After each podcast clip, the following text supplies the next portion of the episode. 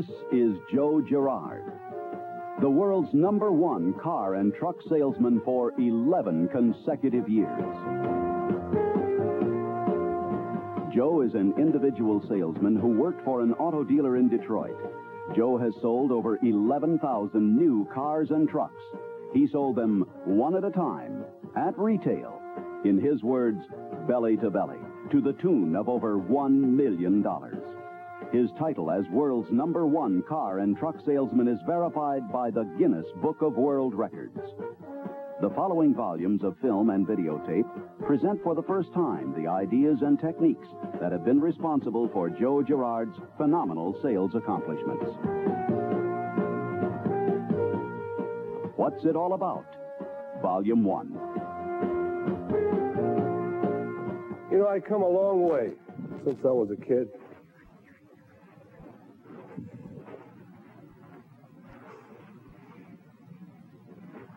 There's many times I wake up at night sweating. I wake up sweating, thinking I'm back in the ghetto. Broke. Nothing. Poor. All I ate when I was a kid was spaghetti. Spaghetti. And more spaghetti. And there was many times we never had nothing to put in the spaghetti. And you try eating it sometimes, spaghetti with spaghetti. And I got news for you. It isn't so good. I was the only guy in the neighborhood with self-starching shirts. I had so much starch in me.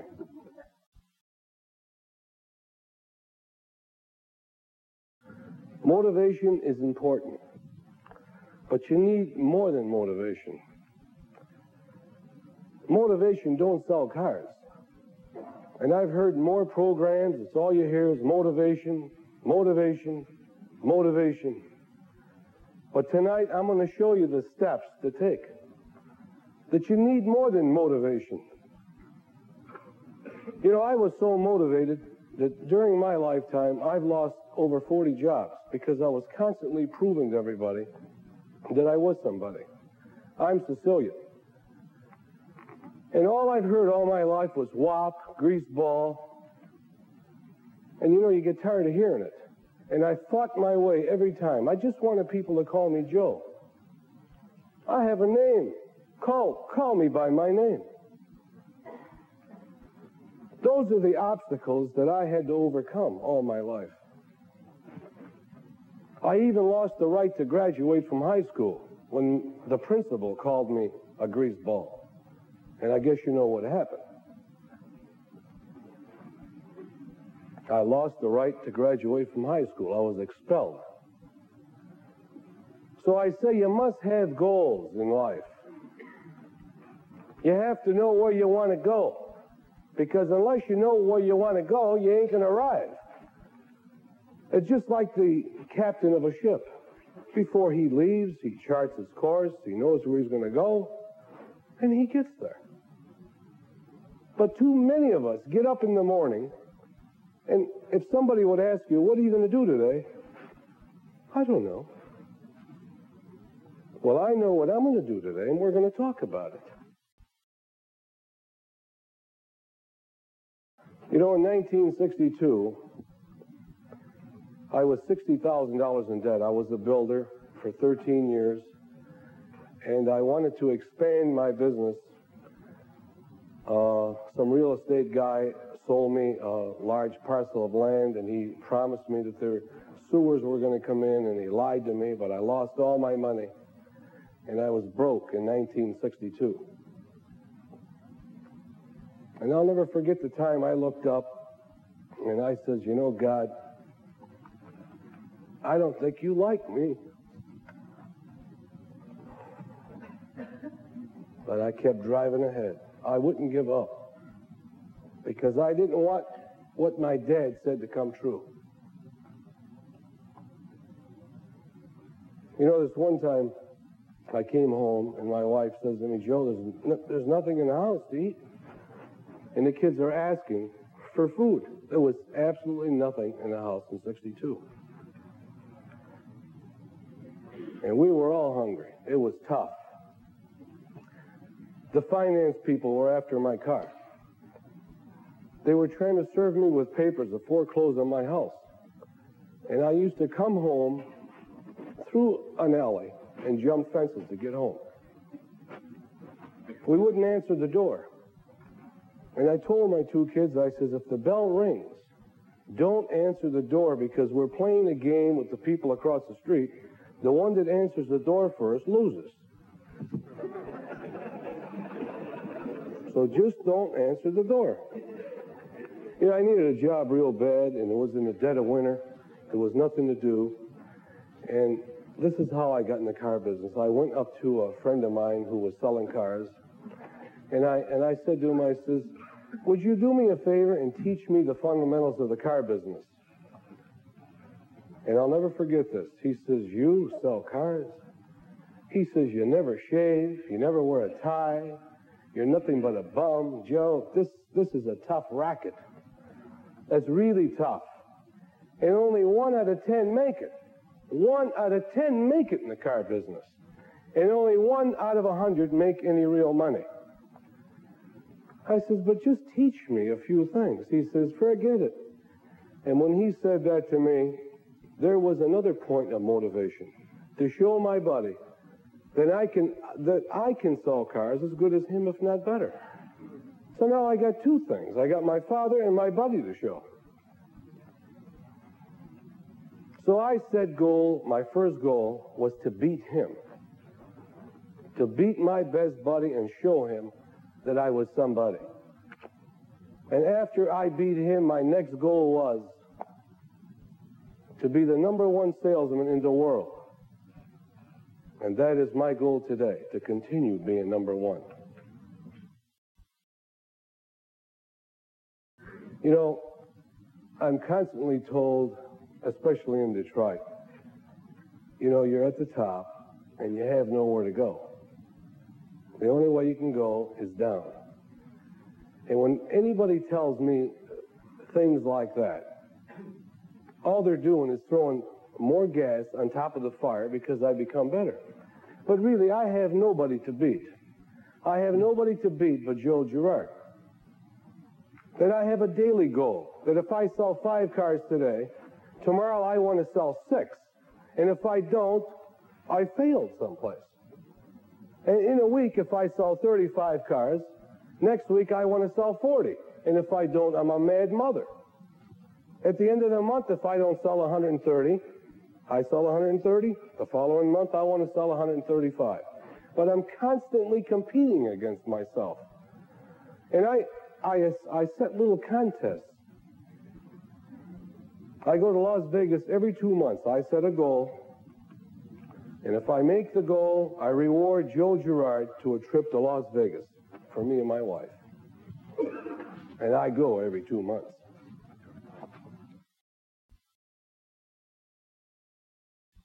You know, you have to have the right attitude in order to sell cars. And, you know, a, you know, there's a lot of guys that like to play golf, others like to fish, and others like to whatever they like to do. But me, you won't believe it, my favorite pastime is I love to sleep. If nobody ever bothered me, I would sleep forever. I think I should have been born a bear because I love to sleep. And when I get out of bed, I look in the mirror and I always say to myself, when I get out of bed, somebody has got to pay for it. That unless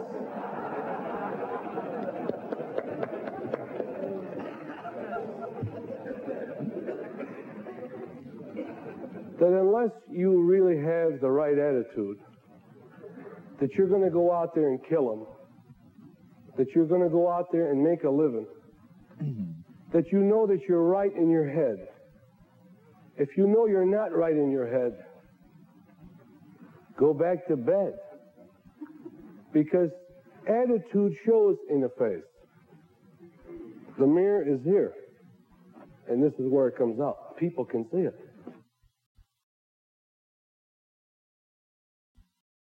You know, when I first got my first job, after my buddy says I couldn't sell cars, I remember the first place I went to. It was January 1963, and it was really, really cold.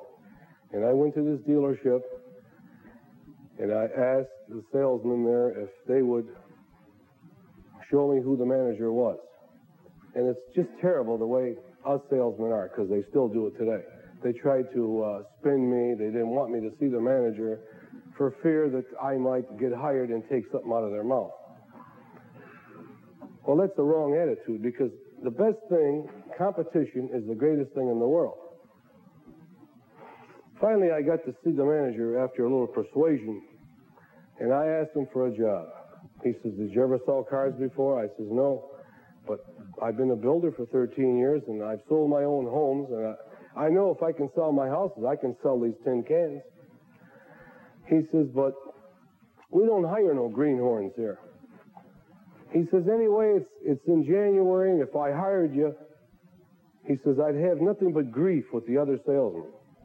He says, I can't. I, I don't need the grief. I says, look, just do me one favor. Just give me a job for two months.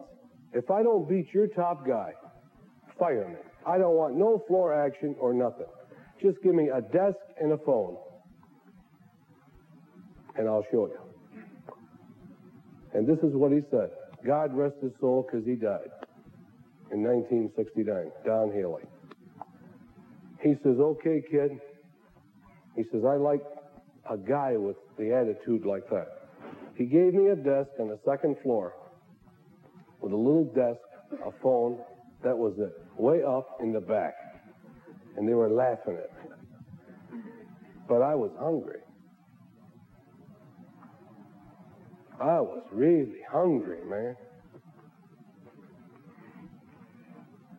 I, I, I called on that telephone till I got a black ring around my finger. I would call anybody that would listen to me. I would just keep talking and talking and talking. And then when I got tired of talking, I would hit all the construction sites. Anybody that would listen to me. I'm selling cars. And I remember how they laughed. Do you sell cars? What an insult. That's what they think of us guys. We're more professional than any profession I know of. They call us liars, cheats, and thieves. Well, I got news for everybody. Watergate proved that we're not thieves. That's right. We're not thieves. And the attorneys know we're not. And so do the doctors.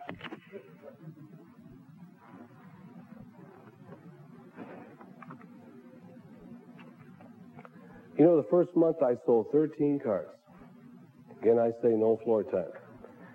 But then when I sold the 13 cars, I had made friends with a guy who I had known before I got into the business. And I thought he was my friend. He seen I was doing so good that him and the boss were pretty close to one another. So he went to my he went to the boss and got me fired.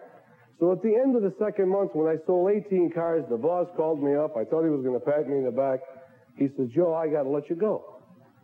I says, why? He says, you're too fast on your feet. He says, you're stealing Dago business. And before I go any further, if I get any Dago business, believe my God, I hope I never do. Because they're the toughest people in the world to sell. No matter what price you give them, they say, that's too much. Who needs them? He says, I got to let you go. I says, You're kidding me. I'm doing a good job. He says, Joe, I don't need no grief. I got obligation to my employees. I got to let you go. He fired me. And I looked at him and I said, You will never forget this day as long as you live. And he has never forgotten it. Because every year I mail him my W 2.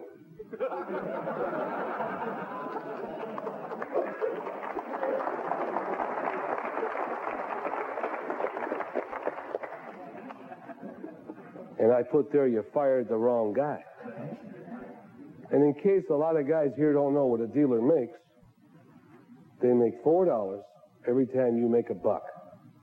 And last year I made $189,000. And I write that to them too. And at the bottom I put P.S. Eat your heart out, mother.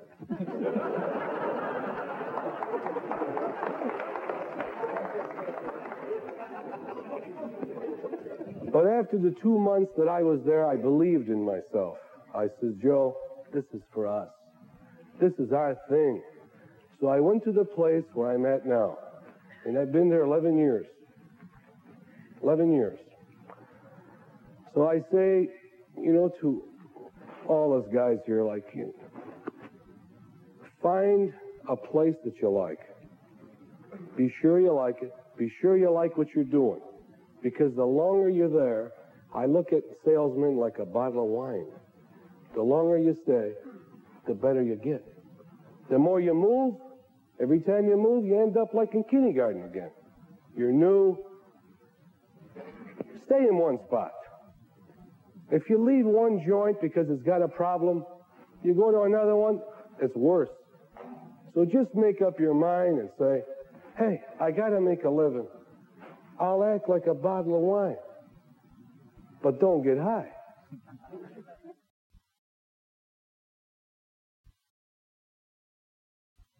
Well, you have to have an attitude. And I, I, I look at attitude like there, there are so many defeatists in this world. And I look at an attitude like, say, for instance, you're going into a ring and, you, and, the, and the fight's going to start. And you look at the guy on the other side and you keep telling yourself, this guy's big. Man, this guy's to kill me. Oh my God, what am I doing here? Well, you're helping him beat you. You're helping him. But whereas if you go into the ring and you say, he's to get it, this guy, like he never got it before, you got to sell yourself. You know, in Detroit, in case you don't know, right now there's about, I would say, 35% of the people not working. 35%, right? And all the plants are closed. And I don't even want to listen to it. If I pick up a paper and it says something bad, I, will look the other way. If I, I turn the TV on and it's got some more of that BS, I turn it off. If I'm in my car and the radio's on and I hear that grief, I turn it off and I play my cassette player. To listen to good things. Keep the brain healthy. Don't fill it full of cancers. Screw the guys that are talking poverty. You only get out of life what you put into it. So when a guy says it's bad, it's bad, it's bad, it's only bad because you made it bad. And I think I'm proving it right now in Detroit. The half of the place is not working. And the bad attitude costs you sales. Because when you get yourself in a bad attitude, it shows right here, the mask. The customer can see it. He's not relaxed with you and he tells you, for you. You know, have you ever thought of this? You get out of life what you put into it. I guess that's true in anything. You know, I was out in the country a few years ago, and uh, me and my wife like to go and see the leaves in the fall. And I sees this one farmer one time with a pitcher of water, and he's pumping and he's pouring the water in the pump. And finally, he gets water. And if he wouldn't give the pump any water, I told my wife, I says, look, even the pump wants something before he gives. But it just goes to show you. You have to give to get. That's, that's, that's the way life is. Unless you were born with a rich father like me, and you, you wouldn't have to prime the pump. What's It All About? End of Volume 1. This has been a presentation of Girard Productions, Incorporated.